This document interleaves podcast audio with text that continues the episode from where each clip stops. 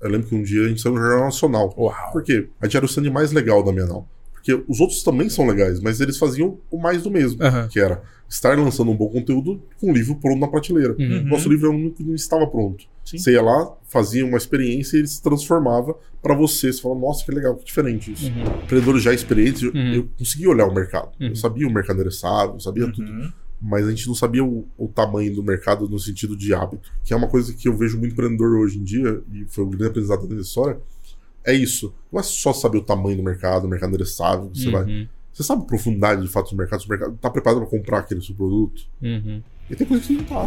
Disney é a maior empresa de conteúdo do mundo. Ponto. Tá. Ano passado ela colocou a gente como parceiro mais inovador de conteúdo dela. Uau. Por isso. Que espetáculo. Fantástico. Olá, pessoal. Bem-vindos a mais um Superlógica Talks, o podcast de empreendedorismo e tecnologia da Superlógica. Eu sou o André Baldini e tô aqui com meu parceiro, Marcelo Kuma. Grande Valdes. Tudo bom? Tudo bom, graças a Deus, cara. E hoje aqui, dividindo a bancada com a gente, um cara que tem uma história fantástica de um tipo de empreendedorismo Fantástico. que é muito importante para todas as crianças do nosso Brasil. André Campelo, fundador e CEO, cofundador, né? E CEO da Dentro da História. Exato. Prazerzaço. Prazer, André. Obrigado pelo convite, obrigado por estar aqui com vocês. Honra é nossa. você por aquilo que você faz, cara. Bacana. Antes de eu explicar, é melhor que você explique um pouquinho o que é o Dentro da História. Dentro da história, é, a gente vai contando aqui durante o nosso papo Uhum. um pouco do que a gente fez e vem fazendo, mas ele veio de um sonho que a gente teve lá em 2016, alguns anos atrás, de criar um negócio de educação, tecnologia e criança. Isso não era tão simples, até porque criança, eu tô falando de criança de 2 a 8, 9, 10 anos, crianças em fase de alfabetização e crianças muitas vezes sem o device, que a gente fala o celular, Uhum. o tablet na mão, a gente sabe que eles usam. Como a gente levaria essa inovação para criança? E a gente pensa em fazer isso em produtos que se transformam do digital para o físico, a gente faz isso em livros personalizados. Então a gente coloca a criança dentro das histórias, literalmente. É, a gente começou com Turma na Mônica lá em 2016, hoje a gente tem mais de 300 histórias, a gente vai contar um pouquinho disso. Mas a criança pode fazer parte de qualquer história, ela vai participar com seu nome, com seu avatar, como se ela fosse um personagem daquelas que ela já conhece ou uma história nova, socioemocional, educação financeira, enfim. E da onde surgiu a, a ideia, a inspiração, André? Eu tenho uma filha hoje que está com 10 anos, a Letícia. Lá em 16 ela estava com 4 para 5 anos. É, eu olhava muita coisa para criança, porque estava numa fase de alfabetização, né? E o papel do pai deve ser paralelo da escola, principalmente nessa faixa de idade. Então, o pai, além de cuidar, além de educar, comer, as necessidades básicas, acho que uma grande preocupação que o pai tem é a criança aprender a linguagem, né? E a primeira linguagem é a leitura e a escrita ali. Como que ela vai aprender aquilo no universo das palavras? Então, o pai se preocupa com aquilo. E a gente falou, vamos fazer uma coisa para criança, educação e tecnologia. A gente tentou cruzar isso e a gente olhou para algumas coisas que aconteciam no mundo e a gente teve a ideia de fazer isso num, livro, que é o melhor device para criança. Quando a gente brinca com. Às vezes me perguntam, ah, mas e o livro digital? Brincadeira, o livro digital é para gente que é velho, não é para criança. Até porque já é o melhor device na mão da criança, né? A criança vai folhear, vai abrir, vai cheirar. Uhum. E também nessa faixa de idade a criança tem uma coisa compartilhada com seus pais. A tela acaba sendo uma coisa que ela, ela, ela individualiza aquela experiência dela. Uhum. O livro, ela vai sentar no colo do pai, vai ler junto, enfim, e outras coisas. E eu posso trazer isso, contar, contar essa história aqui do que eu passei com dentro da história. Isso aqui é a Estela, né? Minha menina, loirinha, olho claro, né? E o engraçado é que a- a- além da gente conseguir personalizar, contar as histórias e tudo mais, o tempo passa e aí minha Olha filha tem uma outra aqui que ela já tá de óculos, Ah, porque ela usa óculos bacana, e a hein? gente foi aperfeiçoando as E histórias a princesa. né? Que legal. E todas essas histórias. E eu tava conversando com ela hoje no café da manhã. e falei, Estela, papai vai entrevistar hoje o cara que escreveu esses livros aqui, né? Você tem uma pergunta pra ele? Olha só. E aí, Olha, responsabilidade. resposta. olha a responsabilidade. A Estela tá assistindo, hein? Ah, ela vai Estela, assistir. beijão pra você. Aí Estela me perguntou o seguinte: ela falou, não, papai, eu queria saber como é que ele faz essas histórias.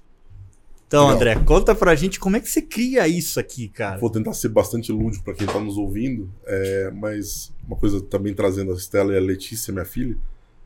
é- A História é minha terceira empresa, a gente for, fala um pouco mais disso, mas as duas anteriores eu teria muita dificuldade de falar para ela o que a gente faz. Uhum. eram empresas de, de marketing, consultoria, enfim. Se Sim. explicar uma criança, seus seis anos, não é tão simples.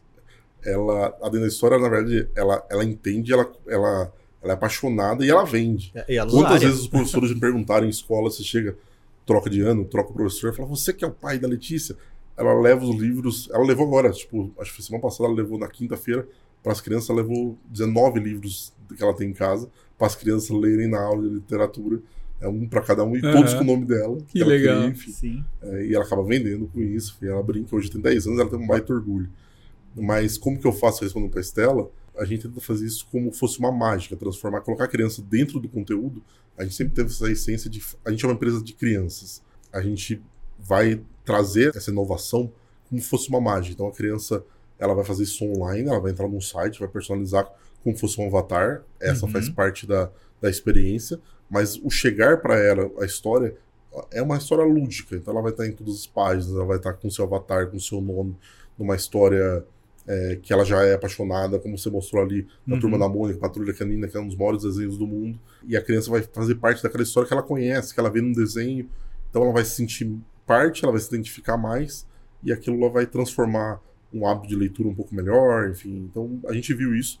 Nos últimos seis anos a gente vendeu um milhão de livros aí no Brasil. Uau! Um milhão de livros únicos. Cada livro é único, absolutamente. A gente é uma empresa que não tem nada pronto, não tem estoque, enfim. Você faz experiência, eu vou, eu vou fazer com a mágica de tecnologia, com nossos parceiros, entregar isso para você em uma semana na sua casa e no Brasil todo. Fantástico. Interessante porque assim, você está num mercado, né, editorial que teoricamente teve grandes desafios, né, para se reinventar, e outro é a questão de serviço, né, de personalização do produto, né, cara. Imagino como é que é essa estrutura, como é que fazer essa estrutura funcionar, né? Legal. É. Eu vou tentar trazer um pouco da história como a gente lançou a empresa. Legal. Lá em 2016, uma das felicidades nossas quando a gente teve a ideia de colocar a criança dentro das histórias em livros personalizados foi escolher uma boa história. E quando a gente fala que é uma empresa de criança, a gente entendeu e a gente teve a felicidade de entender que eu, que eu venderia muitas vezes para o seu pai, para os tios, para os avós, para os familiares daquela criança.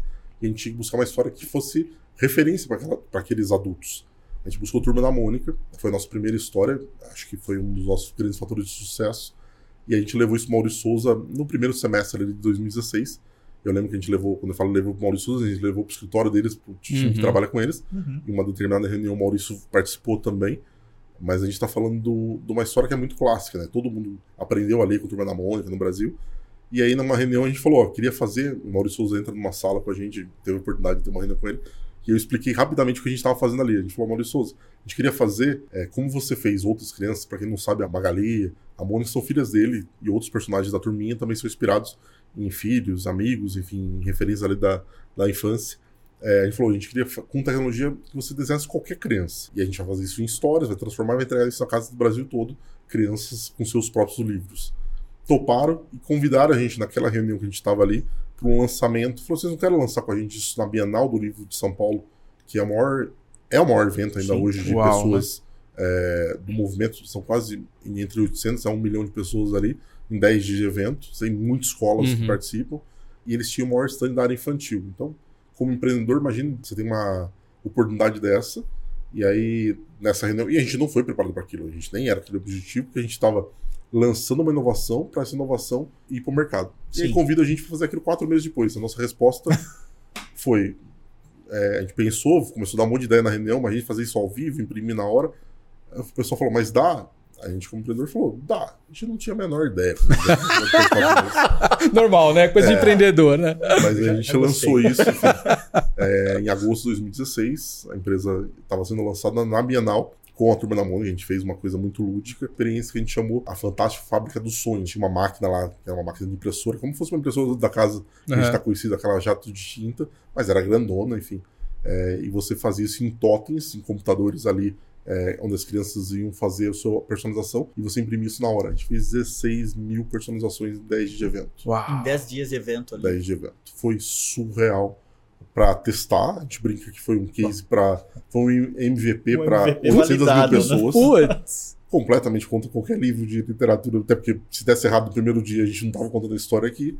Mas foi muito legal. Foi muito legal pra gente entender coisas do produto, entender como que as famílias e as crianças iam se comportar. Porque a criança fazia, às vezes você tinha um pai e a mãe atrás. E a gente viu coisas bastante legais disso. Uau. Foi um laboratório, inclusive, para vocês ali de experimentação do, do, do, próprio produto. De validação, umas coisas bem legais. Eu lembro, tipo, a gente tá falando Turma da Mônica, a gente tá falando de um personagem que é, que é lúdico, né? Você tem aqueles os Sim. traços característicos do Turma da Mônica. Então a criança ia fazer ele no totem, você tinha um tutor, vamos falar assim, o pai e a mãe atrás. Isso é muito legal. O pai e a mãe a gente vê pro comportamento hoje do site. Muitas vezes, quando descobrem a gente por alguma coisa, vai lá fazer, ele, ele para antes de comprar, vai lá perguntar para a esposa, para o marido, enfim, para algum parceiro, uhum. para ter uma. É, é, dessa forma que a gente vê nosso filho, porque isso é muito curioso. Os pais nunca consensaram como que eles veem o filho. Uhum. E, o, e você fazer, vendo isso com a criança na frente, a criança ia fazendo, o pai e a mãe ficavam atrás assim: Ô filho, só o tom de pele não é mais para cá, mais claro, seu cabelo não é mais liso, mais encaracolado. O pai falava assim, bonezinho para trás, filho? Bonezinho para trás não, filho. E aí você via várias coisas que iam acontecer na personalização depois. E a gente falou. E a gente tem esse desafio, né? A gente vende muitas vezes pro secundário, que uhum. seriam os tutores da criança. Como você mostrou ali, foi a sua esposa que fez Minha É, mas o produto para criança no final. Por exemplo, a gente tem nas nossas histórias é, necessidades especiais cadeira de roda e outras coisas. Cadeira de roda na Bienal, você tinha, é, contei para vocês agora há pouco, mais de, sei lá, 100 crianças que eu, eu vi na, no stand indo lá fazer seu, seu avatar, e eu vi umas 15 eu vendo fazer a personalização. Uhum. Quantas dessas 15 você acha que fizeram com a cadeira de roda? Uhum. A cadeira de roda é uma. Você vai estar na história de uma forma fluida, enfim. Quantas se fizeram cadeira de roda? Das 15, nenhuma. Nenhuma. Absolutamente nenhuma. Se fosse os pais, os 15 fariam cadeira de roda. E não uhum. tem o um certo e errado. Uhum. Só tem essa coisa do mundo mais lúdico e mais abstrato. No entendimento da mente humana, fala que as crianças, até os 7 anos, ela é muito mais lúdica uhum. e menos abstrata. O raciocínio abstrato é uma coisa que vai se desenvolver ali do sétimo ao oitavo ano da criança até que, e aí isso muda muita coisa da percepção do mundo. É, eu brinco, eu sou um cara grandão. Minha filha, quando eu brincava, quando era pequena, papai é um urso. Ela acreditava que papai é um urso. Eu rolava com ela. Hoje, com 10 anos, falar papai é um urso, ela não vai acreditar que papai é um urso. Ela vai fazer para me deixar feliz. Mas é, é, diferente. A forma de se ver, a gente fala, a gente tem que voltar a ser criança.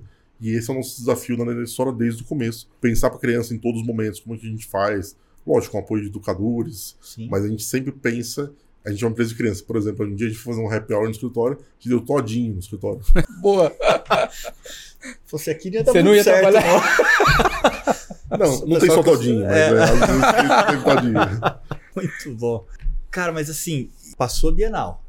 E aí, deu certo? Como é que a gente vai tocar esse negócio? Foi uma avalanche Bienal. Primeiro que fazer o evento não foi programado. Obviamente. Mas a gente fez. Né? A gente fez, virou um case global da HP que colocou uma máquina pra gente lá dentro, enfim. Ah. É, até porque eles vendem máquina para é, questões industriais. Tá uhum. Tá falando de grandes gráficos, grandes, grandes fábricas Sim. de personalização. E não num evento se imprimindo na hora. Então foi diretores, vice-presidente da HP lá, ver como que era aquilo. É, até porque você tinha que fazer na hora. E se desse algum problema na máquina, você parava, não, não tem uhum. como trocar. É, não você, não conseguia, você não conseguia entrar durante o evento com insumo. Porque uhum. Bienal é aquele evento que você não consegue nem andar direito. Uhum. De tanta gente, às vezes no final de semana você está falando de mais de 120 mil pessoas no dia. E a pessoa poderia fazer uma personalização às 9 da manhã e buscar às 10 da noite. Então não tinha uma fila de. O que ela uhum. fazia nos toques, né? ela podia passear na feira e uma hora uhum. depois estava pronto. Mas não necessariamente ela fazia aquilo lá no tempo, uma fila bem padronizada. É, mas pra gente foi muito legal. A gente fez dessas 16 mil personalizações, a gente fez 6 mil vendas de livros. O restante das personalizações geravam um cartaz A3 que era grátis. Tá. Você tinha muita escola pública durante a semana. Então, uhum. para atender essa experiência, foi interessante. Mas nos primeiros 30 dias, falo assim, na empresa, a gente vendeu 10 mil livros entre Bienal e site. Ela foi muito legal. E aí, na Bienal, todas as empresas de conteúdo, fora a Maurício Souza, que é a turma da Mônica que a gente estava trabalhando, vieram procurar a gente, inclusive a Disney.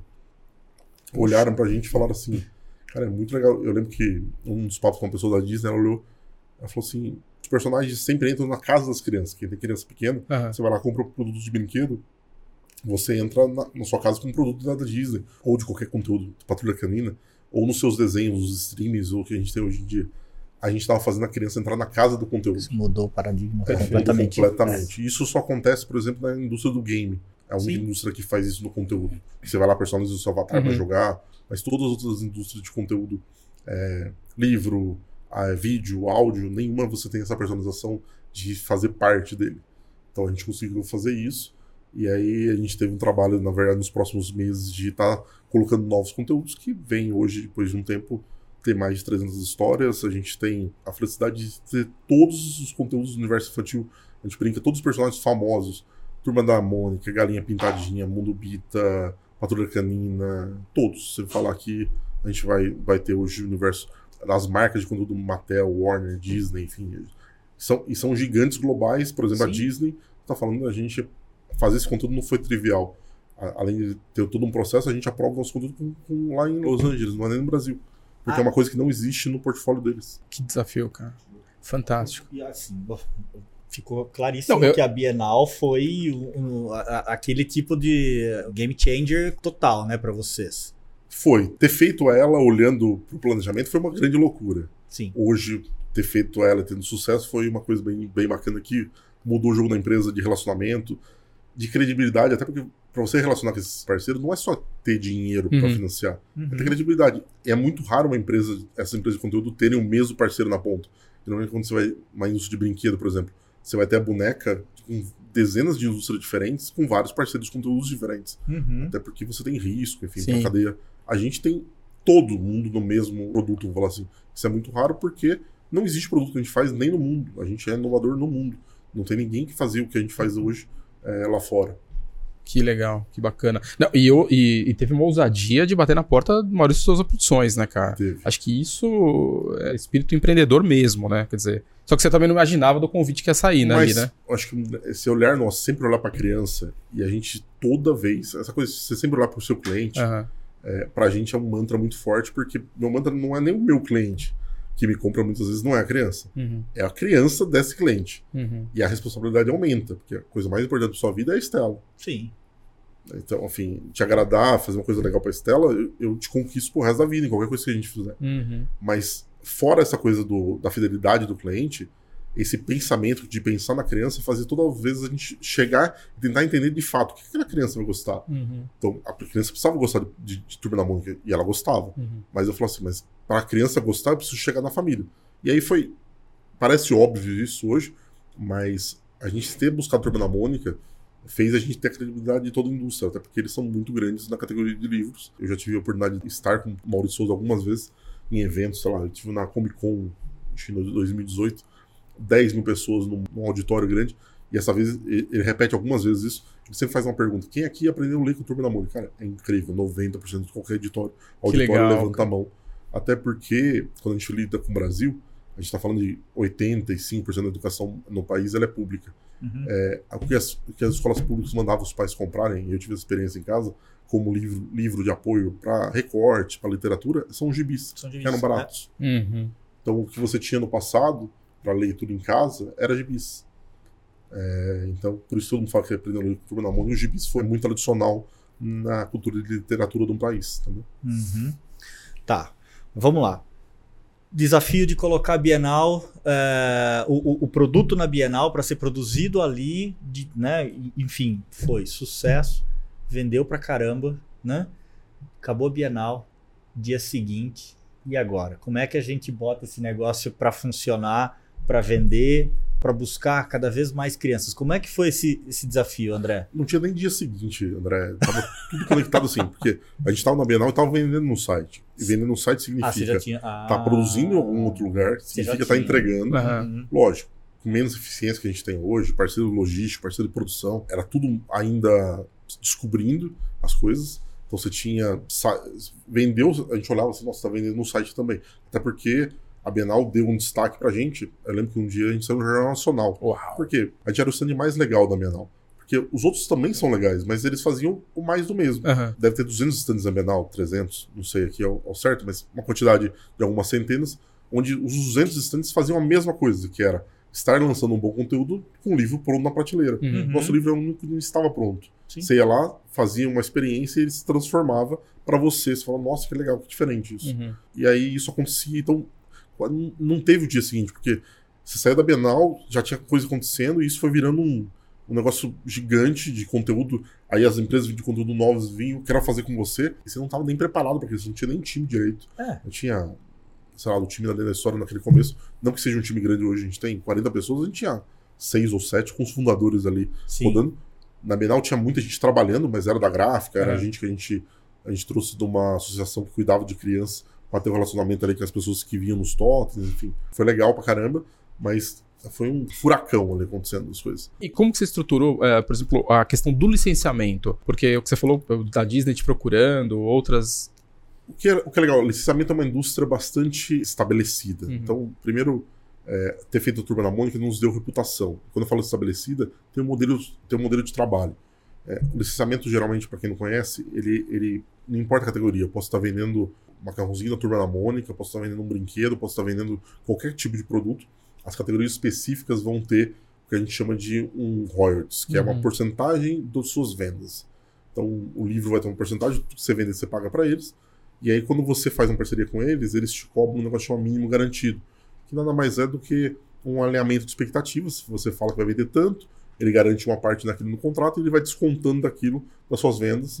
E aí, para cada tipo de produto, vai ter as suas especificações. Por exemplo, a Disney, ou todos os produtos que a gente está falando aqui, Mattel, Nickelodeon, a gente tem, por exemplo, contratos de seguro, porque eu estou falando produto para criança. Sim. Eu tenho metro, porque a gente, além do livros, tem atividades que acompanham alguns livros, como jogo de tabuleiro, jogo de quebra-cabeça, tudo personalizado, mas a gente tem metros nos produtos, enfim, então é.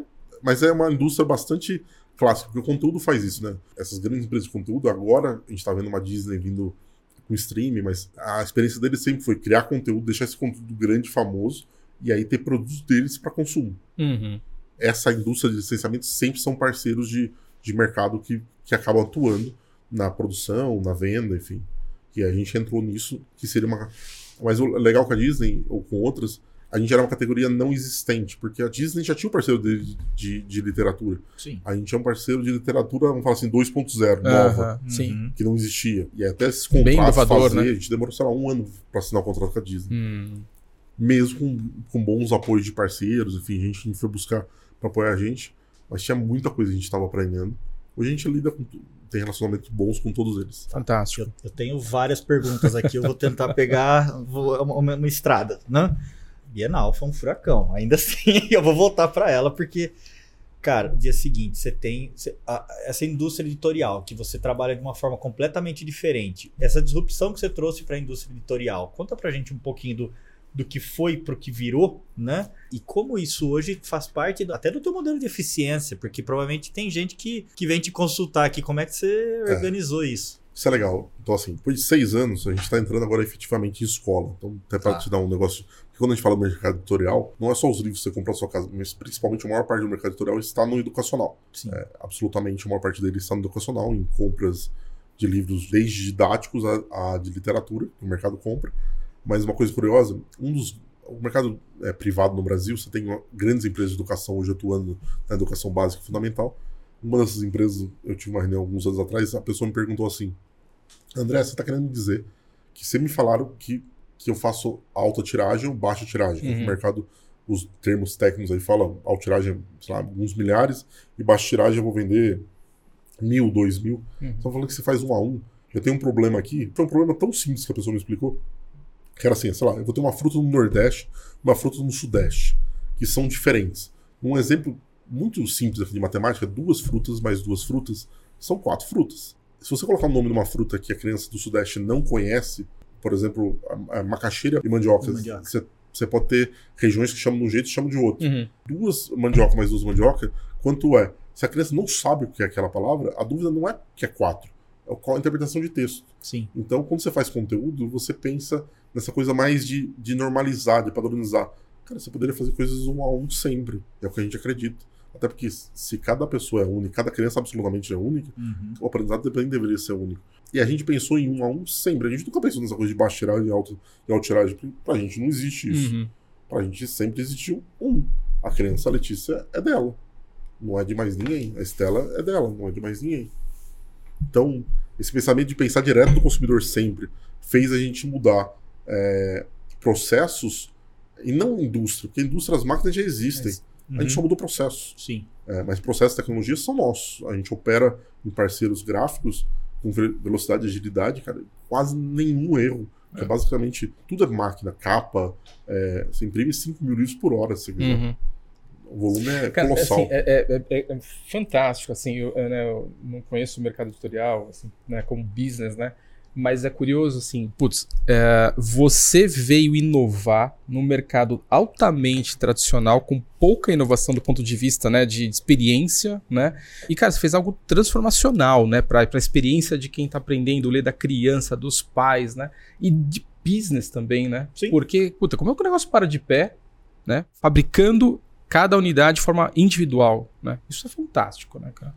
Mas eu pergunto bastante disso, como que seria os, é, como que você faz para parar em pé sustentável. É. A gente é um negócio desde o primeiro dia vendendo e sustentável. A gente, a gente teve é, investimento muito mais para questão de criação de conteúdos, mas a gente sempre foi um negócio que vendia, tinha margem. O nosso maior custo não é produção. Na verdade, essa é uma visão, acaba achando que o processo em alta escala te gera é, um melhor custo. Aham. Mas na verdade, ela te gera no final menos valor percebido. E aí você vai brigar por preço, suas margens todas diminuem. Eu tenho um negócio que tem muito mais margem percebida. É, o meu maior custo, na verdade, é aquisição de clientes, não é de, de produção. Uhum. É muito mais. O meu maior desafio na empresa é, é criar o meu mercado, porque eu não sou um negócio. Toda, toda empresa, não importa o que seja, tech, de tecnologia, de serviço, produto, tem o desafio de acessar o mercado. O tal do share de mercado. Uhum, uhum. A gente tem um desafio no mercado brasileiro, não só de share, mas também de criar, porque não é um mercado, principalmente em casa, essa é uma analogia bacana. Eu- eu- a gente fala que o negócio da história é B2C e B2B2C, que seria é, um business para o consumidor. Mas o C final meu não é consumer, é criança. Essa sempre foi a nossa visão. Como que eu chego na criança? Eu chego absolutamente em B2C, que seria famílias e seus tutores, é, e eu chego no B2B2C, é, em deveria chegar em escola, empresas, enfim, principalmente escola onde a criança também está nessa fase de idade. E aí, chegar nesses caminhos é o mais caro, principalmente em casa, que no Brasil você não tem os hábitos de ler junto, é, de produtos é, educacionais como, como experiência em casa. Por exemplo, você vai nos Estados Unidos, no Walmart, um mercado tradicional, você vai ter compra de produtos de robótica, compras de produtos ali de montar, coisas que são, de alguma forma, para faixa de idade, Uhum. de aprendizado. No Uhum. Brasil você não tem isso. O pai não, não compra aquilo. O pai vai descobrir a gente, nossa, que legal, é um bom presente. Vai mudar a faixa social, vai mudar a percepção, mas no final ele vai comprar mais como uma coisa inicialmente como presente, e aí eu vou ter que educar ele. Ó, que legal, isso aqui é legal pro seu filho, vai aprender mais, vai interessar. Eu tenho certeza que a Estela, ela, ela adorou o livro e ela levou o livro para a escola, ela mostrou pros amiguinhos, enfim. Então você tem toda uma questão é, diferente ali de pensar é, sobre o produto, mas é, é aquisição, não é produção. Ok, bacana. E, e quando a gente, você fala dos grupos educacionais, o custo, as margens dos materiais didáticos são gigantescas. É a forma de pensar, não é Uhum. absolutamente não é não é produção o problema. E aí você falou de aquisição, você entrou na minha segunda pergunta, que era justamente essa, porque passou passou Bienal, veio aquela loucura toda, foi só ladeira acima a aquisição ou você passou por períodos, períodos de sazon ou seja sazonalidade ou até mesmo um, poxa, veio o holo- holofote, depois diminuiu um pouquinho com o passar da, da Bienal, como é que foi isso? Vamos lá. Conquistar. Aquisição, e aí eu tô falando primeiro aqui, a gente focou no B2C, Uhum. família, Beleza. e não escola. Escola a gente, nosso plano inicial era entrar em 20. A gente fez parcerias em caminhos um pouquinho antes da pandemia, eles foram alongados, eles estão acontecendo agora, depois a gente fala um pouco mais de escola. Quando a gente fala de família, que é basicamente um milhão, o sucesso de um milhão de livros, eu tenho que chegar nele, eu tenho que fazer a gente ser conhecido. É, usando aqui termos até mais técnicos, a gente está falando assim, eu não era um produto de search, não era um produto que você acordava de manhã, nossa, acordei e quero ter meu filho dentro da história, vou lá buscar no. Não, não existe, você, não- você não Uhum. está pensando nisso. Não, Você não uma tem- categoria, Primeiro né? que você não tem hábito, e segundo que não existe categoria. É. Eu sou produto display. Eu tenho que mostrar onde eu fragmento a base, onde eu seleciono a base em display. Qual o problema do display nos últimos anos? As redes sociais de display vêm mudando. A gente tem em 16 o final ali do Facebook no auge, Uhum. é, com, com uma relevância absurda, e o Facebook ele é uma rede display e uma rede de clique, que era Sim. muito boa, se você Uhum. ver. E ela migra muito a parte dela pro, WhatsApp, pro Instagram. O Instagram também é uma rede display, mas ela não é uma rede de clique. Quando eu falo clique, você- você vê, ela é uma rede de awareness. Você tem percepção, ah, que legal. Não necessariamente você clica e vai comprar. Uhum. É O clique percepção vai ver. É, é diferente essa lógica. Então, mas era uma rede de mostrar. Então a gente foi usando influenciadores, foi usando. é, e tinha umas coisas legais. Ter o personagem nos possi- Eu era a empresa Turma da Mônica, então eu pegava o Maurício Souza, é, pedia para ele assinar, é, autografar algum livro para famosos. Por exemplo, o Luciano Huck postou a gente, lá em 17, 18. Por quê? Eu peguei os livros pro filhos deles e mandei pedir para Maurício Souza autografar pra gente e mandamos pros filhos. Ó, que legal, obrigado, Maurício Souza. Nem sempre fala da gente, mas por consequência, acaba buscando e aí chegava na gente. E aí, lógico, foi crescendo o search e vai estabilizando. Mas acho que a grande mudança nossa de aquisição de clientes, as redes display foram mudando nos últimos Uhum. anos. E principalmente essa coisa que você teve do- da- dos dados, que lembra, eu não estou vendendo direto para você, isso é uma complexidade. É. Eu até sei que você é pai por comportamento, mas eu não sei a idade da Estela, por exemplo, por mídia. Não é tão simples descobrir isso. Consigo saber por comportamento de rede social que você é pai, mas eu não consigo saber a idade da Estela. Às vezes a Estela já passou Uhum. e eu tô te ofertando uma coisa que eu tô tendo um desperdício no funil. Sim. Aham. E aí é, foi, foi mais ou menos isso. E aí foi criando reputação, enfim. Hoje, ter todos os conteúdos ajudou. Mas hoje, tipo, os pais procuram bastante histórias nossas, não de personagens só. Histórias de. é, quando o pai conhece, vai usar mais gente para aprendizado mais contínuo. Por exemplo, a gente tem uma coleção que a gente lançou dos monstrinhos das emoções. Então, são, são aquelas sensações dos friozinhos da barriga que você que as crianças. A gente também adulto tem, mas as crianças nem sabem ainda qual é o nome daquela emoção. Então a gente te- tenta tangibilizar o que é felicidade, o que é um ciúmes, o que é uma frustração. Então são os monstrinhos, a gente criou com uma autora brasileira chamada Tônia Casarim.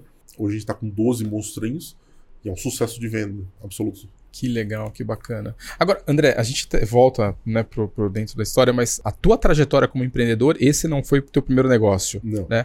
Conta pra gente então essa trajetória, até pra gente entender um pouquinho melhor Legal. aí quem é o André. Eu tô com 37 anos, eu, eu sempre empreendi. Eu tô 16 anos empreendendo. Eu brinco que é meu único emprego normal, depois a gente falar um pouco disso. Eu fui produtor de eventos, me ajudou a fazer Bienal. Eu fui produtor Sandy Júnior, quatro anos Olha da carreira, ali no final da carreira, de trabalho normal. E em 2006, com o Flávio, que é meu sócio nos outros três negócios que a gente já fez, a gente foi criar outras empresas.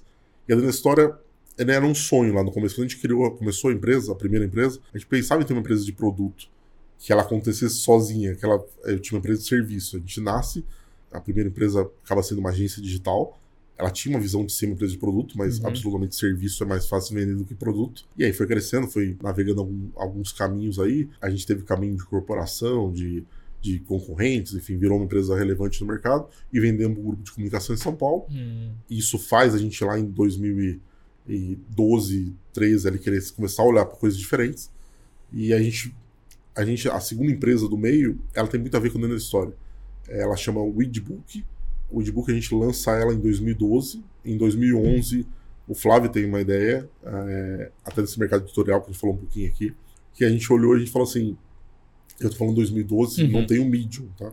Não, não tinha Uhum. ferramentas de mercado que você conseguisse contar histórias. E aí teve um professor da Unicamp que pediu pro Flávio escrever um livro no site. Aí o Flávio era amigo dele pessoal.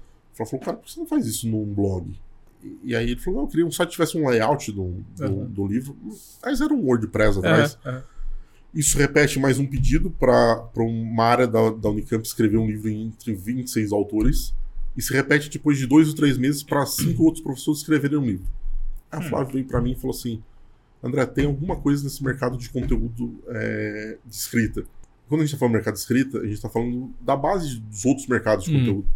É, da onde sai os roteiros de filme, da onde sai o roteiro de vídeo, essa coisa colaborativa, enfim. Você não tinha nada naquele momento. E aí nosso, nosso papo num, num café foi: não tem um YouTube dos livros. Não, não tem isso. A gente falou: ah, legal, pode ter isso. E a gente cria o e-book. Cara, era uma, era uma ferramenta de. Tinha um editor que se escrevia com mais gente, enfim, era muito legal. Você ter uma ideia, no- a gente lança em 2012, um ano depois ela tem 400 mil usuários, 60 mil histórias em mais ou menos 73 idiomas diferentes. Tinha mais usuário no Paquistão, na Índia eh, e na Indonésia do que no Brasil. Olha. Mas não tinha capital. A gente capta lá atrás com o fundo de investimento em São Paulo, isso eu tô falando dos primórdios do Venture Capital no Brasil. A gente capta. E a gente faz, eh, sei lá, foi 3 milhões de reais a primeira captação. A gente faz o negócio, mas não tinha dinheiro. Era uma rede social. Hoje, e o Brasil geralmente, ele pega uma coisa de fora, validade traz. A gente tinha uma coisa que não tinha nem lá fora direito. Cresce, um, um player que nasce junto com a gente lá fora chama Watchpad, durante a pandemia em 20, final de 20, foi medido por 600 milhões de dólares. Uau! O, o Edbook em 2014 para 15 não era mais viável, não tinha financiamento para ele. Uhum. A gente tentou, foi pro Vale do Silício, enfim, contava aquela história. Não era uma empresa Brasil, era totalmente em inglês, totalmente ponto .com, Tá. mas tinha vários desafios de estar fazendo essa inovação única a partir do Brasil. É, eu tô falando no- num um tempo que o mato era mais alto, que você sim. Sim. das coisas não eram tão estabelecidas. Mas foi legal, organizado. E foi aí que a gente entendeu, de fato, que outras indústrias de conteúdo tinham mudado. Por exemplo, a indústria da música mudou, absolutamente. A indústria do livro não mudou e não mudou até hoje. A tese era, eu vou aproximar quem produz conteúdo de quem consome conteúdo.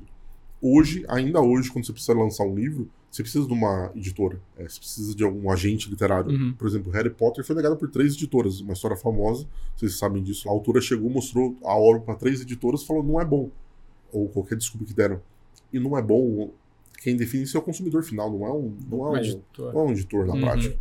Até porque hoje uma música eu posso não gostar, mas ela arrebenta para um público específico, enfim. É, foi isso que a gente acre- acreditava e foi isso que a gente entendeu. Que tinha coisa aí muito legais. A gente foi na feira dos livros na Europa, nas maiores do mundo, e a gente viu as deficiências e viu coisas legais. E a gente tinha uma visão de fazer o Ebook Kids em algum momento, que era essa coisa dos quadrinhos. E aí, na verdade, a da história, acho que ela foi, foi sendo gerada lá atrás, 13, 14, e vem ser criada em 16 de fato. Tá, e a- mas aí você não tinha toda Tem essa muito- parte história. arte, de artística aqui, gráfica, né? Você tinha basicamente um grande editor de texto colaborativo para Era- que as pessoas Era um pudessem editor de texto criar colaborativo multimídia, multimídia. focado Ah, em adulto. Já multimídia, já multimídia, então. absolutamente. Já Até porque a gente acreditava que as histórias não eram vivas.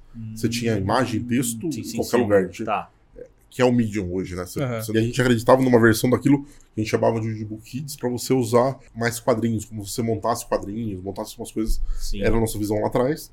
E aí ela só foi mais amadurecendo porque a gente entendeu que, na verdade, a criança não ia fazer isso online. A criança tá em outro universo. Exato. É, então a gente, na verdade, isso aqui é um, isso aqui é um device de tecnologia. Sim. Ah, Chega na mão da criança que é tecnologia pura. É. É, assim, eu sou uma editora porque é a forma que eu imito a minha nota na classificação que, o- que o governo entende. Sim. Mas absolutamente a gente é uma empresa de tecnologia, uma plataforma, enfim, que tangibiliza isso em livros é, ou qualquer produto físico que você tem, sempre transformando digital para físico e voltando para o digital. A gente tem escola agora, a volta para o digital em atividades complementares ao livro, enfim, outras coisas que a gente está fazendo. Tá. Mas basicamente, então essa plataforma que você já tinha, ela foi uma base importantíssima pro. Ela foi uma base mais de conceito do que tecnologia. Ah, é? É porque, na verdade, a gente não usa. Essa coisa do editor a gente não usa hoje. A gente usa uma forma diferente. Tá. é, mas como conceito foi totalmente. Absolutamente ela veio de entendimentos do produto, de como as pessoas usavam, enfim. O Audiobook foi uma coisa que a gente se orgulha bastante lá atrás. Deu pra gente uma visão do mercado, e quanto que é um mercado gigantesco Uhum. e bastante coisas muito tradicionais que não se transformaram ainda. A indústria do game hoje é a maior. Game é maior que cinema e né? música juntos. Sim. Entendeu? Mas a indústria editorial, que na prática é a base de tudo, é a base de onde começam todos os roteiros, ela ainda é uma indústria bastante. é, tem bastante inovação pra acontecer nela. E como é que você olha o, o mundo hoje? Porque você criou, é um negócio inédito no- globalmente. Como é que você olha essa expansão, essa possibilidade de expansão internacional? Quando a gente acertou o Bienal e todo mundo veio procurar a gente, o sonho começou a crescer. Tipo, nossa, aqui deve ser. É global. Até Uhum. porque os meus conteúdos são globais, né? Turma da Mônica. É, Mickey não é brasileiro. Você Uhum. está falando de um conteúdo que o mundo inteiro conhece. Sim. Mas você tem os desafios de, de entender esse B2C, B2B2C por mercado. É, Tá. Então, quando essa analogia, voltando a uma analogia que eu gosto de fazer, hoje eu entendo o mercado brasileiro, é como se eu, se eu como empreendedor, subisse em cima de uma montanha e olhasse o mercado brasileiro. Você está falando de até 12 anos de 40 milhões de crianças, arredondando aqui. É muita criança. É muita gente. Vamos olhar o mercado americano do lado, e não por fator de comparação de escolha, mas quando você olha o mercado americano, você vai ter, sei lá, 50 milhões de crianças, 54 milhões de crianças. Como empreendedor, você tá essa, pensando nisso, em cima da montanha, olhando para 40 milhões, tamanho do mar, para 54, é igualzinho. Você não vê o final dele, você não vê limitação. O mercado é grande. Uhum. O mercado endereçável é grande. E até porque as crianças crescem, chegam novas crianças, enfim, você tem toda essa lógica aí acontecendo. Mas a grande, a grande questão que a gente foi aprendendo e entendendo é quando você desce nesses mercados, você desce no brasileiro. Uma vez eu estava conversando com um amigo investidor, ele falou assim: infelizmente, o Brasil você anda uma boa parte desse mar na canelinha. Ele é raso. Uhum. Ele é raso dos hábitos. Então você tem que aprofundar, você tem que buscar aquele mercado. Ele parece grandão, mas ele não tem hábito. Já o mercado americano, você tem 10 mil metros de profundidade, né?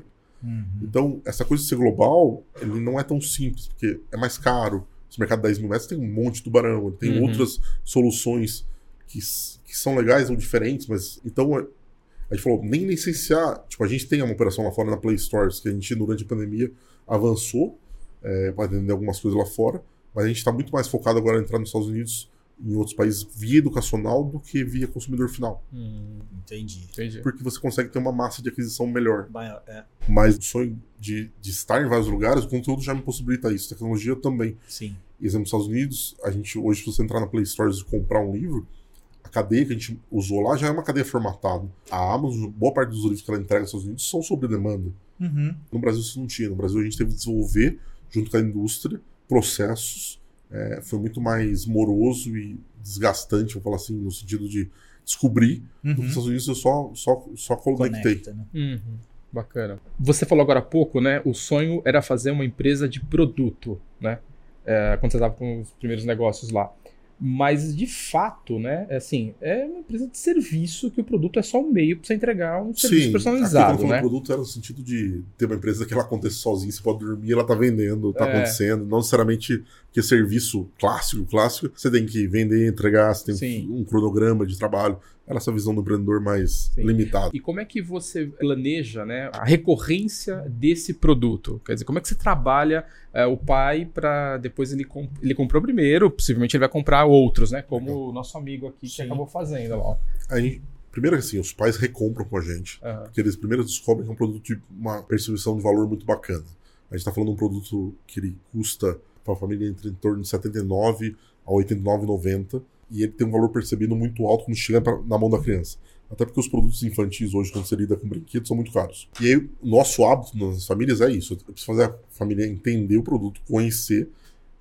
Gostou, ele compra outros produtos para a própria criança. Uhum. E em algum momento eu oferto para ele o que a gente chama de clube, que é uma coisa de aprendizado contínuo, onde ele pode escolher as trilhas de conteúdo que ele quer ofertar para o filho dele. Eu quero fazer os 12 monstrinhos da emoção. Hum. Meu filho desenvolver as emoções. Ele vai receber aquilo todos os meses na sua casa, junto com atividades. E essas atividades são quebra-cabeça, jogo de tabuleiro, enfim, sempre relacionado com a idade. Tem isso também.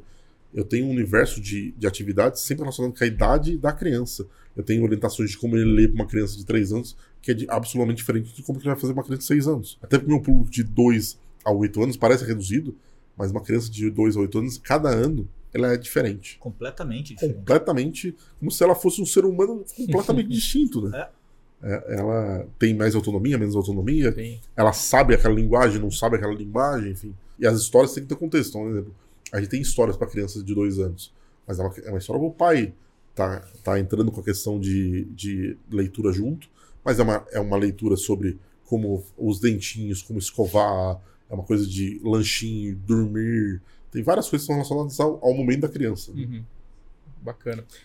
E aí você tem um time de, de conteúdo que te ajuda. Como é que funciona isso? A gente tem dentro da história 40 pessoas, basicamente são quatro times. É, quatro times parecidos de tamanho, inclusive, tecnologia, conteúdo, atendimento e vendas. Tá. É, marketing e vendas, né? Uhum. É, o time de conteúdo nosso é um time de facilitadores. Não é o nosso time que cria todos os 300 conteúdos. A gente usa autores de mercado, ilustradores de mercado, até para ter velocidade e traços e, e textos completamente distintos e bem valorizados e reconhecidos. Então, você vai buscar autores ganhadores de prêmio, aí as ilustrações elas não, não vão ser iguais, então você vai ter ilustrações distintas, enfim. Então a gente vai buscando isso. Então é um time faci- facilitador de estar acontecendo às vezes, é, sei lá, 10, 15 conteúdos, já chegamos a lançar 10 conteúdos no mesmo mês. Uhum. Isso é bastante conteúdo para uma empresa. Hoje a gente aprendeu a fazer isso é, de uma forma bastante única e é legal quando a gente lida com Disney. Ah, Disney, por exemplo, ano passado, Disney é a maior empresa de conteúdo do mundo. Ponto. Tá. Ano passado ela colocou a gente como parceiro mais inovador de conteúdo dela Uau. por isso. Que espetáculo. Fantástico. cara. E eu tô falando de um conteúdo que é feito pela gente, pelo nosso, pela nossa rede ali de facilitadores e aprovado globalmente por eles. Quando eu falo aprovado globalmente, tô falando de mais de cinco camadas de aprovação. Uau. Que, que tem caminhos distintos. Uma Uhum. pode, pode mudar, enfim. Você está mexendo numa licença que é global. Uhum. Não é tão simples, né? Sim, sim, sim.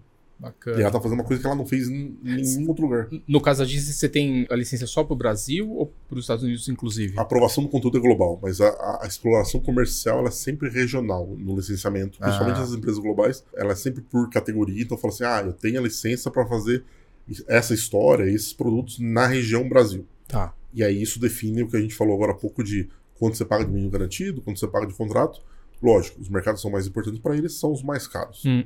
Nos Estados Uhum. Unidos, mercado de 10 mil metros de profundidade é o mais caro. Sim. Uhum. E aí, conteúdo e o time de tecnologia em cima da plataforma para deixá-la cada vez mais fácil de, de manusear. Para crianças, tipo, inclusive, né? Esse um milhão de personalizações, qualquer pessoa pode entrar lá no site dentro da história.com.br e personalizar. Você vai personalizar e vai gerar uma, na hora, em real time, o seu livro disponível ali para você ler, mostrar para alguém a prévia, ficou, a prévia daquilo. Mas você está falando para fazer aquilo, você está falando muita tecnologia para exibir. Eu estou falando de mais de. O site já teve mais de 50 milhões de personalizações no site. Uau!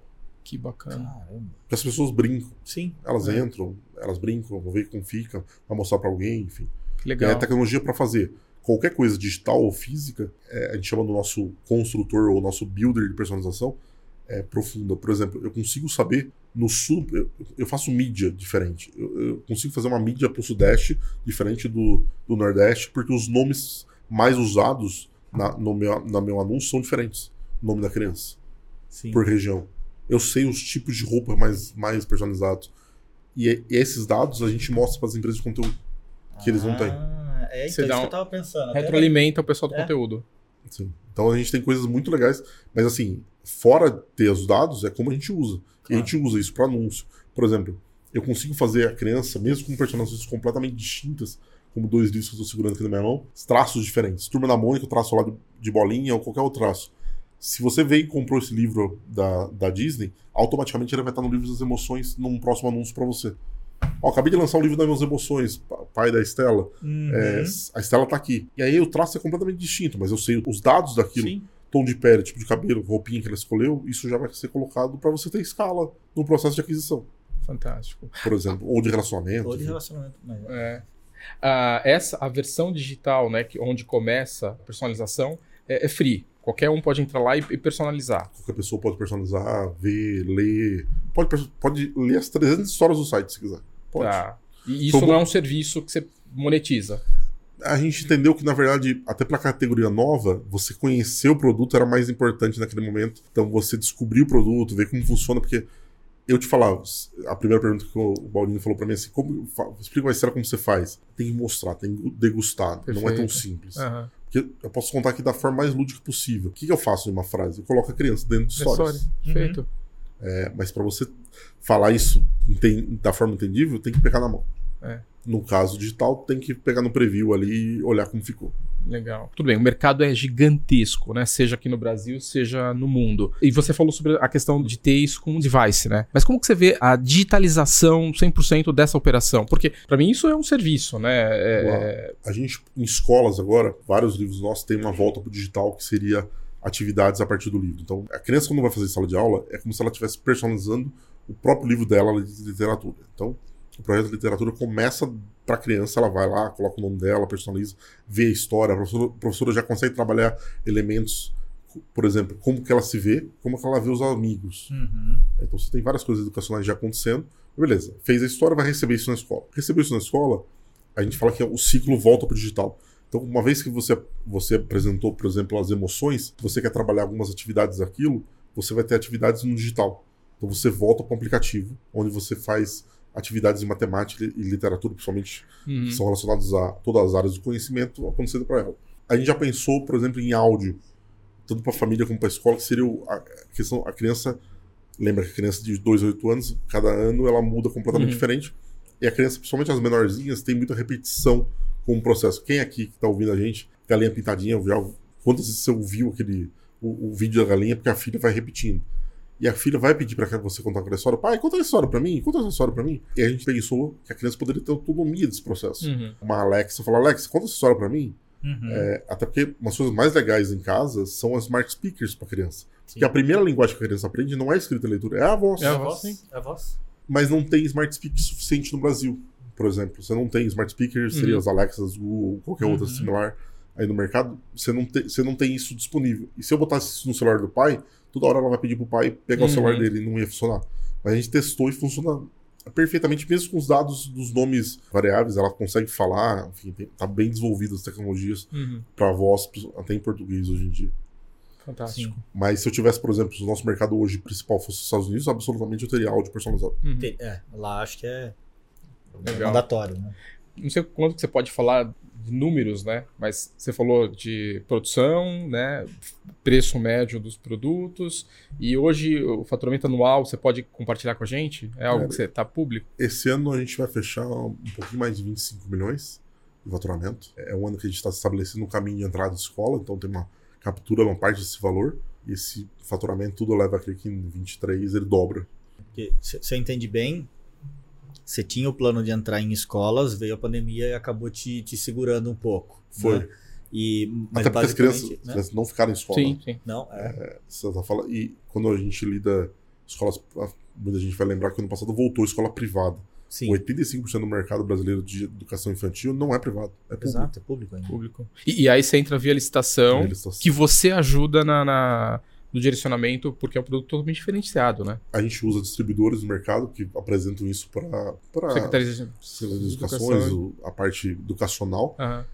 A gente é muito único e aí tem umas coisas que, por exemplo, 2020 tem um negócio que chama BNCC, não sei se vocês já ouviram disso. BNCC é a Base Nacional Comum Curricular. Hum. Ela basicamente ela atualiza, ela atualizou em 2020 para educação básica e média. Tem 600 páginas. Um dia eu pedi para uma educadora que trabalha com a gente, a Cláudia Onofre, falei, Cláudia, me resume 600 páginas, eu sou vendedor, em uma frase. Ela falou assim: a criança e o adolescente vira protagonista do seu aprendizado. É basicamente isso que a BNCC pede, de várias formas possíveis. Ela trouxe várias diretrizes novas, por exemplo. Dentro da educação financeira é obrigatório dentro da matemática hoje em dia. Socioemocional é, é uma área que você, você tem que aprender nas áreas do conhecimento, ensino e educação socioemocional. Tá. Então, tem várias coisas que a gente é nativo pra gente. Uhum. E aí, eu acho que, passada a pandemia, que a gente, primeiro, o impacto na educação infantil é bizarro Sim. Imagina. a gente tem muita coisa para correr atrás. Até porque se a gente teve impacto no mercado de trabalho, crianças em fase de alfabetização ficaram dois anos sem escola no Brasil. E criança, ela aprende pelo exemplo, ela Uhum. aprende. Não funcionou online. Uhum. Não foi aqui no Brasil, não funcionou no mundo. No Na mundo. Finlândia, coisas legais. Não funcionou no mundo, educação infantil. Porque a criança, numa tela, quando você você não tá vendo a criança, ela aprende tudo pelo exemplo. Uhum. Quando você manda pra escolinha, ela, ela, ela tira a fralda pelo exemplo do amiguinho. Sim. É, tem N coisas que acontece aí. E aí, quando a gente é, lida isso pra, traz isso para educação, a gente olha coisas, por exemplo, ser físico digital, é o que a gente chama de híbrido, funciona pra caramba para educação infantil, muito, muito. E as escolas públicas, por exemplo, tiveram compras de muitos tablets durante a pandemia. E não tem conteúdo adequado. Então a Uhum. gente tem coisas muito legais hoje de profundidade de mercado aí para conseguir acessar. Então quando a gente mostra, é uma coisa hoje que a gente é, tá navegando bem, termina sendo 100 mil alunos Uhum. e tá bem feliz com esse número. E o ano que vem a expectativa é crescer bastante com isso. Uhum. Bacana. E também no privado. Também tem boas parcerias de distribuição no privado, até porque o mercado privado ele é um mercado, de alguma forma, é, ocupado por grandes players de educação. Uhum. As empresas aí de conteúdo, é, sistemas didáticos ou, ou mesmo de literatura também. Então a gente vem fazendo parcerias com essas empresas para lançar conteúdos específicos, enfim. Uhum. Bacana. Então, 2022 para 2023 você deve dobrar. Quais são os grandes desafios que você tem para continuar esse crescimento, André, no negócio? primeiro, agora a gente está entendendo o caminho educacional é, a- de entrada em mercado, porque a gente ficou esses dois anos no stand-by no que a gente planejou, mas em questão de produto, de ele já estava bem planejado, está bem desenvolvido. O mercado B2C para a gente é um mercado que a gente acredita, inclusive com escolas, eu retroalimento ele melhor. Então a gente sempre acreditou que o, o B2C e o B2B2C, mais pais me conheçam aqui, melhora a minha aquisição no B2C. No B2C. E essa é um pouco da tese que a gente acredita nos dois próximos anos, aí que a gente vai ter pela frente, mas acho que um desafio agora, e a gente teve uma evidência, a gente fez agora uma, uma- a gente teve uma entrega uma prefeitura ainda pequena lá de de Andaia do Sul do Paraná, feedbacks, os fotos e os vídeos que a gente recebeu das crianças fazendo os livros, recebendo eh, e aplicando até atividades posteriores a esses livros nas emoções, por exemplo, ah, tem sido fantástico. A gente já sabe do impacto em casa, Uhum. Uhum. mas na escola você tem a tutoria do professor, né? Então isso muda bastante o jogo. Fantástico. É, é o que a gente acredita bastante, então a gente tem bastante coisa que acontecer. Uhum. E, mas no final a gente fala que o universo das crianças, as mesmas 40 milhões de crianças que eu tenho no B2C, eu tenho no B2B2C.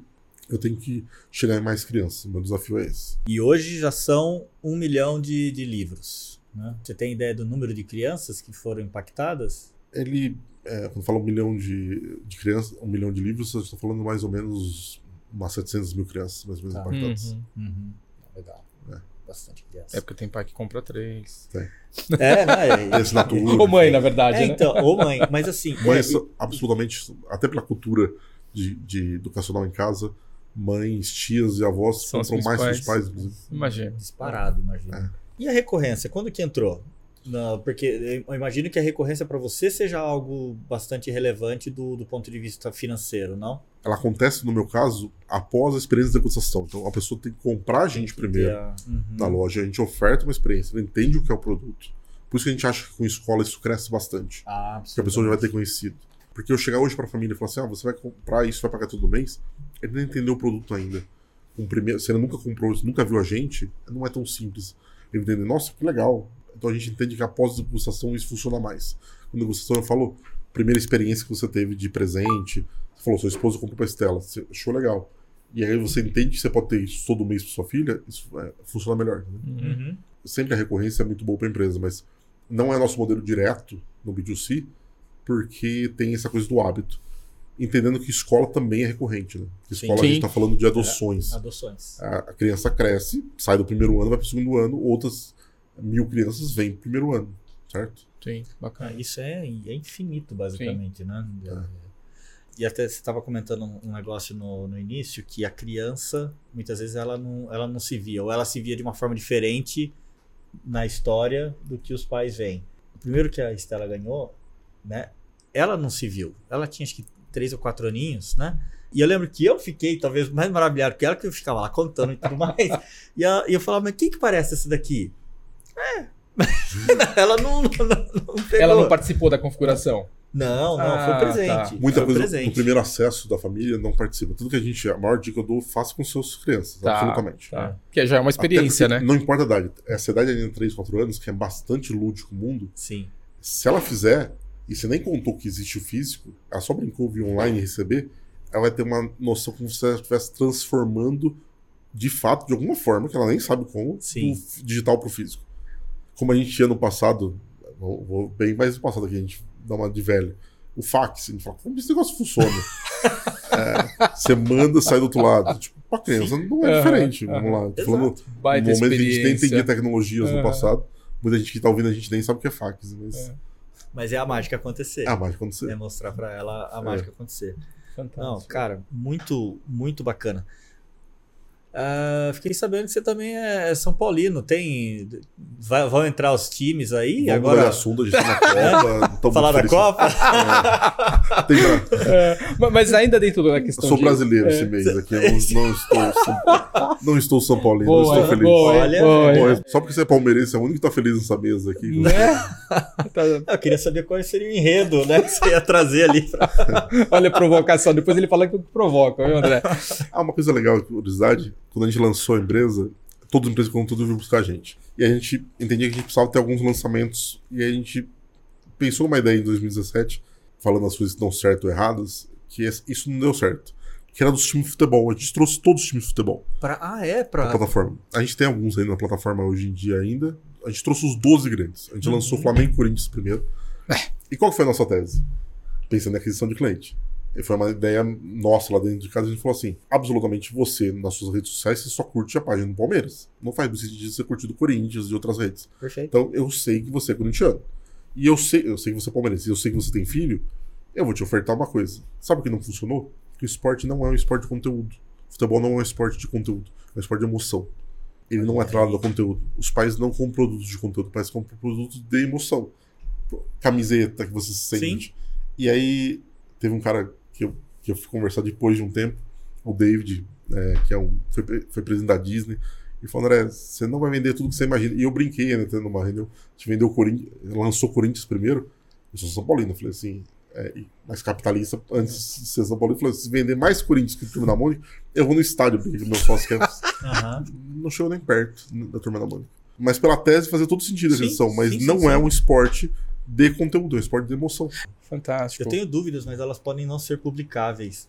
Opa! Opa, Aí, aí fica naquela, né? Se o editor corta ou não. A Mas vamos lá, dúvida aproveita. é, né? Vendeu alguma revista do Botafogo?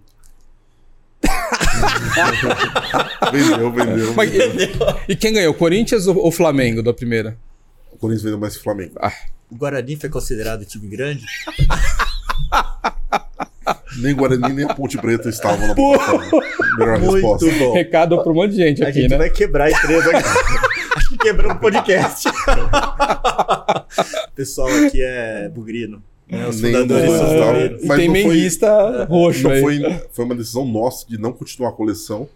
Ou, acho que o Guarani, na época, e Ponte Preta chegaram a procurar, fomos Uhum. procurar. Outros times do Brasil vieram falar com a gente, mas a gente decidiu não continuar o investimento nessa categoria de conteúdo, porque não é um negócio que a gente entendia que daria o retorno que a gente imaginava. Hum. Sim. A gente entendeu que cara não vai funcionar. É.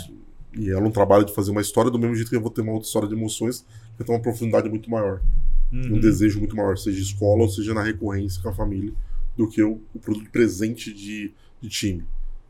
Mas era legal. Bom. Quem mais comprava, na curiosidade dos times, eram os tios. Os tios. Ah, sim. Porque tá querendo, às vezes, mudar Puxa, o time do, é. É. do, do, do- do sobrinho, enfim. Os tios compravam mais produto que os pais, inclusive. É, agora, é interessante porque, assim, falando, né, de, de digital e, e conteúdo e tal, que você tá comentando aí, você pega os álbuns de figurinha da Copa, né? Cara, é impressionante, né? Assim, é uma experiência coletiva, é uma experiência ah, física, né? Atrelada ao esporte. Mas também é um produto de emoção, De emoção. em massa. Porque todo mundo vai atrás. É um, é um, é um produto da Panini, Uhum. que é uma editora grande italiana no Brasil. É, já tive a oportunidade de ir lá ver como fazem a figurinha, é bem legal. É, eles são grandes parceiros da Turma da Mônica. A Panini, Sim. na verdade, é um dos maiores parceiros de quadrinhos do Brasil, aí, de- das grandes empresas de conteúdo. Uhum. Mas ele é, um, ele é um conteúdo, é um livro que vende absurdamente, mas ele é uma coisa de emoção, né? E não é barato, é caro, é muito caro. Sim, sim, sim. É, mas é uma coisa de emoção, não é Uhum. relacionado com conteúdo. Uhum. E é coletivo, não tô trocando, o meu amiguinho tem, enfim, você vê a febre. Minha filha tá com 10 anos, é a Copa que ela tá curtindo, ela completou. Esse ano foi legal eu fazer ela completar. Mas, cara, ela queria trocar nos shoppings, enfim. Mas essa coisa não é conteúdo, não é uma coisa que você vai parar e ler. Nossa, qual é a história do clube? Mesmo gente pode ver. Sim, tudo- sim, sim. não Não, é- não é uma tem. coisa é, que- é, é, é pontual. Agora, André, voltando à questão do negócio, desculpa. né? Não, vai. É, é, você entrou, né, é, de uma forma inovadora, trazendo um produto inovador, né, um produto de experiência, um produto no mercado tradicional. Como é que as empresas estabelecidas ali, né, que aí são várias, né, empresas que atuam nessa questão de livro infantil, viram a, a sua empresa? E como é que, é, enfim, é, foi esse relacionamento e é, e o que, que você compartilha de lidar com esses concorrentes, né, e sendo você ali uma empresa inovadora, né? As editoras tradicionais, vou falar assim, a gente conhece bastante delas, até pelas feiras que a gente participou, é, tem admiração por algumas delas, mas viu a gente mais como curiosidade. E não acreditavam, talvez. Não, e olhava a gente como uma empresa de tecnologia, não Ah. olhava como concorrente deles. Ah, Então é errado assim, mas não olha como diretamente. Tanto que em educacional, quando a gente entra, a gente nem percebeu esse movimento, a gente chega nas escolas. Olha a gente como uma coisa diferente, uhum. isso aqui vai funcionar. E a gente prova, por exemplo, tem uma pesquisa na Inglaterra que saiu acho, em 18, 19, que ela coloca que produtos personalizados na primeira infância geram mais identificação. E ela fez um teste com livros, tem uma empresa inglesa que faz umas coisas legais de livros personalizados.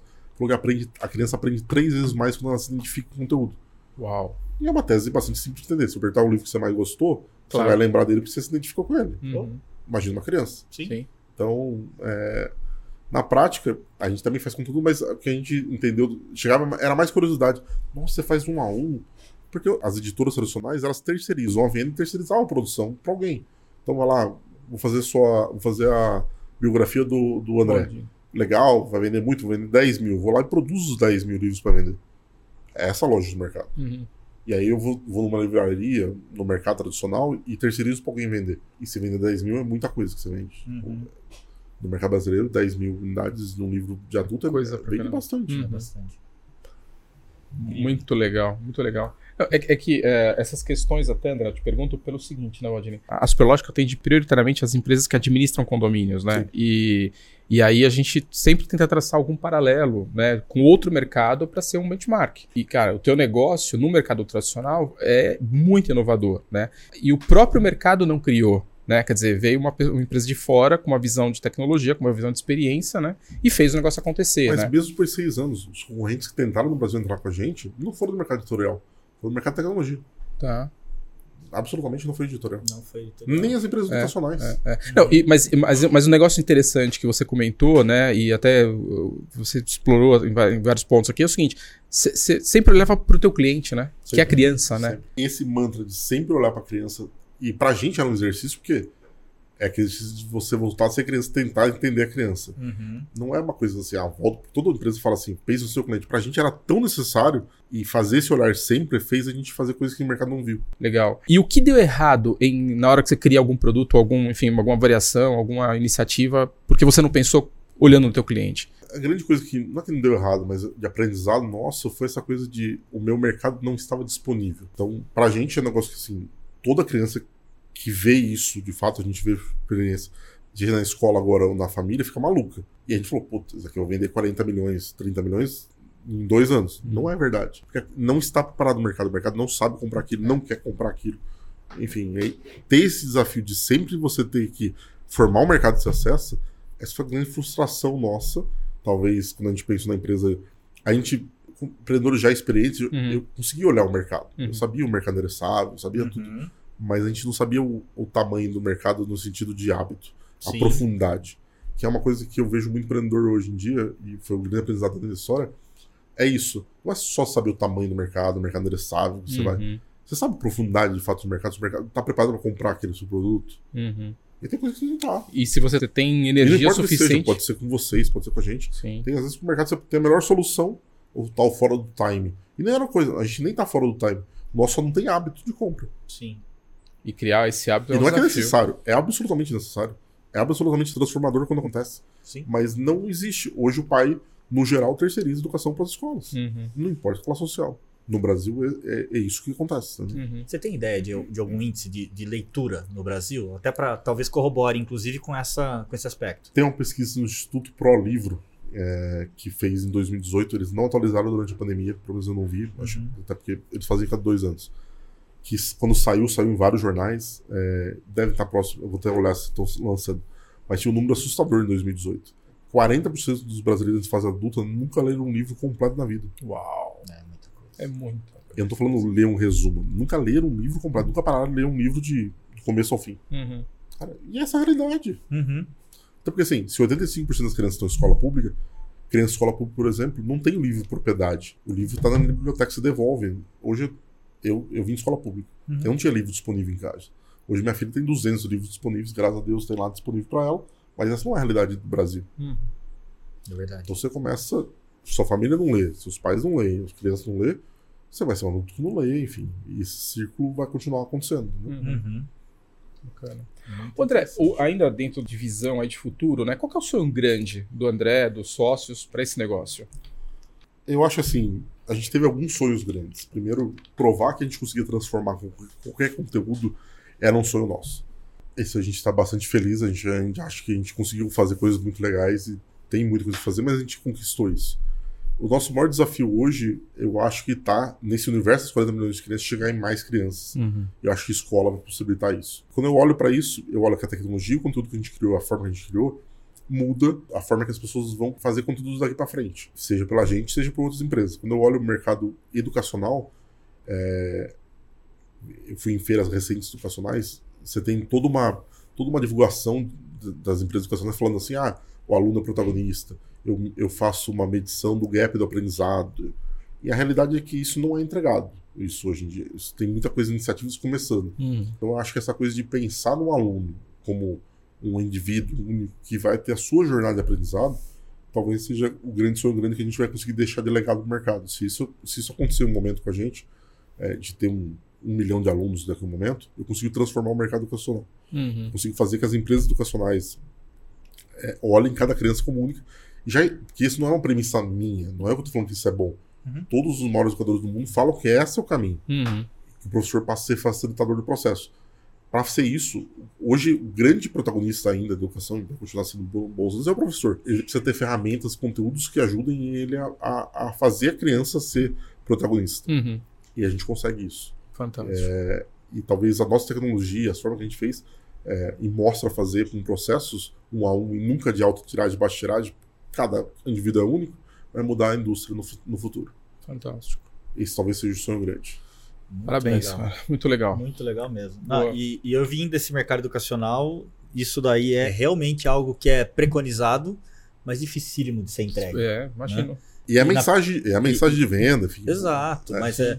E, e fazendo isso na primeira infância, né? Talvez Você abra formando. portas Exato. até para Perfeito. o que vem depois. Exato. Né? Porque o, é, tem várias premissas educacionais que falam assim, pelo menos pra gente mais jovens, adultos, que o, o, o aprendizado ele passa a ser mais contínuo. Né? Uhum. O tal famoso que você não vai ter mais só um ciclo de aprendizado, você, você sempre está se, se atualizando, se formando. Isso, absolutamente, são plataformas, ferramentas, conteúdos disponíveis. E isso na primeira infância, ou na ensino médio, ainda continua muito tradicional, continua da forma que a gente fazia. Exatamente a mesma forma. Então, quando É. você traz coisas diferentes, e a gente vê, entrando na escola agora, a forma que as crianças vão mexendo. Por, por exemplo, sua filha, a senhora está com quantos anos? Sete. Sete. Todo ano você leva a- o material da sua filha para a escola, seja material escolar ou os livros com o nomezinho dela. Uhum. O livro não tem o nomezinho, o livro Não, é dela. tá nome. Ela que fez. Fantástico. Exato. e aí o livro começa antes de chegar. Sim. O, o projeto pedagógico começa antes. Então ela começa com ferramentas digitais. Ela, ela vai ter um. Ela vai criar um negócio que é dela. Uhum. Já começa uma coisa mais maker. Várias premissas educacionais que estão estabelecidas aqui.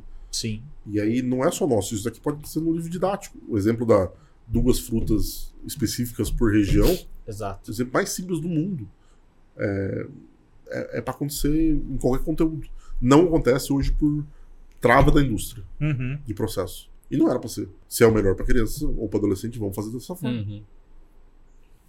Muito legal. Muito bom. Fantástico. Eu tenho ainda mais uma última Opa, que eu queria vamos lá. explorar. Porque essa questão de você conseguir é, é, fatiar o processo para entregar a experiência, né? é, única, inclusive, você trouxe de algum lugar, você viu fazendo, cara, por que, que não é? Ou, ou, ou o que, que você tem visto que talvez você tendo aberto essa porta, você já viu, putz, alguém chegou para você, me inspirei em você e tô fazendo, tô ofertando isso pro meu cliente. Aconteceu? Eu vi coisas dessa forma única muito mais lá fora do que aqui. Do que aqui. É, Hoje, depois de seis anos, você começa a ver em nível de serviço, por exemplo, quando a gente olha para um banco hoje, coisas que, principalmente digitais, Uhum. estão cada dia mais específicas. A indústria do game, ela absolutamente ela, ela é uma experiência de cada um única. Sim. É, eu vejo hoje os produtos de consumo e os serviços, qualquer tipo de serviço é, de vocês, a empresa, bancários, qualquer coisa, caminha para um lado muito mais, vamos falar assim, do personalizado. Hoje ela vai sair do padrão, vai para coisas personalizadas, customizadas, que vai ser o meio, Uhum. e vai para coisas individualizadas que a gente faz. Tá. E eu acredito que quase toda a indústria daqui a uns anos vai se mover para isso. Porque é, é onde você vai ter valor percebido. Porque senão é preço. Sim. É, não é à toa que você vê, por exemplo, né? A, A gente tá na Black Friday essa semana. Exato. Black Friday absolutamente é uma disputa de preço em produtos padrões. Uhum. É Sim. o mesmo produto em, em 100 marketplaces diferentes que você disputa no preço. Quem tá Sim, ganhando dinheiro? sim. Então essa coisa de fidelidade para os marketplaces é preço. N- Não Hum. tem valor percebido. entendeu? É. Então se eles não fizerem coisas específicas dos produtos no seu serviço, nunca vai gerar valor. É. Você vê um movimento, por exemplo, né, quando a Nike vai personalizar um tênis, né? Quando você, por exemplo, vê nos Estados Unidos a Apple, que você pode, na hora que você está comprando no site dela, é, mandar gravar o seu nome Personalizando. personalizado no. É. Cara, então caminha para isso. E daqui a pouco ela vai fazer o seu fone de ouvido individualizado pro seu o- formato de o ouvido. E vai chegando nisso. A Nike é talvez o melhor exemplo de consumo hoje. Como ela tá mudando a indústria de tênis. Cara, você tá falando de tênis que voltaram a ser um valor. Tem um mercado de revenda, uma coisa impressionante. Mas é. Ela cria edições únicas, 10, 100 pra, pra- por país, por região. Cara, você pensa. Isso era impossível 20 anos atrás. Uhum. Sim. E ela caminha cada. Ela vai chegar, já chega hoje, num nível individualizado. Individualizado. E a Nike. O caminho é esse. Uma marca absolutamente de, de luxo, de consumo, enfim, Sim. desejo. Personalização do serviço, a individualização de fato. ele sai do padrão, vai pro personalizado e vai acabar caindo no individualizado. Quando chegar no individualizado, ele é seu. Uhum. E aí você tem um nível de fidelidade absurdo. Uhum. Perfeito. O duro é sustentar, né? a- toda essa, essa cadeia aí, O né? custo não é produção, o custo é aquisição. É aquisição. Tá no hábito. Isso tá no hábito e a questão toda é o valor. É. É, a percepção de valor que você entrega. É, mas quando você fala de serviço, né? Sim. É, aí, aí você envolve é, a questão de. é, você comentou um pouco da, da logística, né? Da- de todo o formato né, do teu negócio, mas no final, da- desde a digitalização, passando pela impressão, é tudo, vai, tudo digitalizado. E Mas lá no final tem uma mão de obra. É, que é o manuseio ali na, na hora de você produzir. Você, você tem mil livros prontos, você vai sair, você botar numa embalagem de, com, com a etiqueta de envio. Mas, mas tem custos que às vezes fica mais barato. Por exemplo, toda a indústria dos produtos padronizados, ela lida com logística reversa. Mandei uma TV e o cara não gostou, precisa voltar. Isso é muito caro. Uhum. Principalmente quando a logística num país não está bem desenvolvida. Uhum. Quando você fala de individualizado, seja no nível físico como a nosso digital, ele é único. Você transforma. Acontece com a gente. Eu mandei um livro errado para Estela, mandei da Letícia para Estela. Acontece muito pouco. Mas eu vou falar, me perdoa, a gente errou. e dou esse livro para outra criança na biblioteca Uhum. e eu tô te mandando o livro agora. Não, não precisa mandar voltar pra Uhum, gente, não faz sim. sentido. Até Entendeu? nisso você tem experiência, né? E aí isso você muda a cadeia de custo também, entendeu? Completamente. Isso, o, É, é. o problema quando eu falo individualizado não está no custo de produção de nada. Está no custo de hábito de, e de aquisição. de aquisição. Mas quando acontece, o nível de satisfação, exemplo, educação, você falou de educação, a gente está falando, falando de educação, quando você fala de infantil ao fundamental 1, são Hum. quase 14 anos de recorrência. Sim. É. É isso mesmo. E é Fantástico. obrigatório, É. Obrigatório, ponto. não é opção. Então, se você fizer um bom serviço, você tem aquele cliente para sempre. Sim. No mínimo 14 anos. E, e entrando novos, né? É. enfim, é, é, é um espetáculo. Mas é diferente do mercado de vocês também. Você tem gente que. Então, quando você pensar em individualizado, pensar no cliente, conseguir trazer produtos e serviços para cá, nessa, como se fosse uma régua, cada vez mais a fidelidade para mim aumenta e o valor percebido aumenta muito. Uhum. Fantástico. Muito bom. Isso aí. Cara, não tem nada a ver, né, com o nosso negócio principal, mas quanto aprendizado aqui, né, cara? Não, tem muito aprendizado Poxa. aqui. É um espetáculo. Cara, obrigado demais por ter vindo aqui, ter compartilhado toda essa história, né? A minha admiração profunda pelo que você faz, né? Legal, obrigado. É, é- é- é brilhante aquilo que, que você estimula nas crianças. Levar isso pro mundo é fantástico, cara. E, e fazer muito, né, pelo, pelo Brasil, né? Não, é, é um, obrigado pelo convite e é um orgulho representando aqui meu time, meu sócio e até minha filha, tipo, essa coisa que eu falei no começo. Acho que uma coisa mais orgulhando da história é uma empresa que minha filha curte muito. né? Então, é uma empresa que é fácil contar para os outros que a gente faz, não é tão difícil, é fácil mostrar, enfim. Então, tem sido uma jornada bem bacana. O Muito desafio bom. agora é che- chegar em mais crianças nesse universo do Brasil e em breve no mundo. Show. Isso aí vai chegar. Tenho certeza certeza. que vai chegar. Parabéns. Todo o sucesso do mundo pra você. Obrigado. Show. Maravilha. É isso aí, pessoal. Esse foi mais um Superlógica Talks, o podcast de empreendedorismo e tecnologia da Superlógica.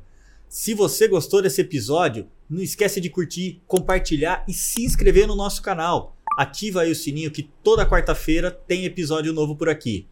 E é claro, se você conhece outro empreendedor com uma história tão bacana quanto a do André Campelo, deixa o nome dele nos comentários que a gente vai buscar a pessoa e trazer ele aqui para a bancada, beleza?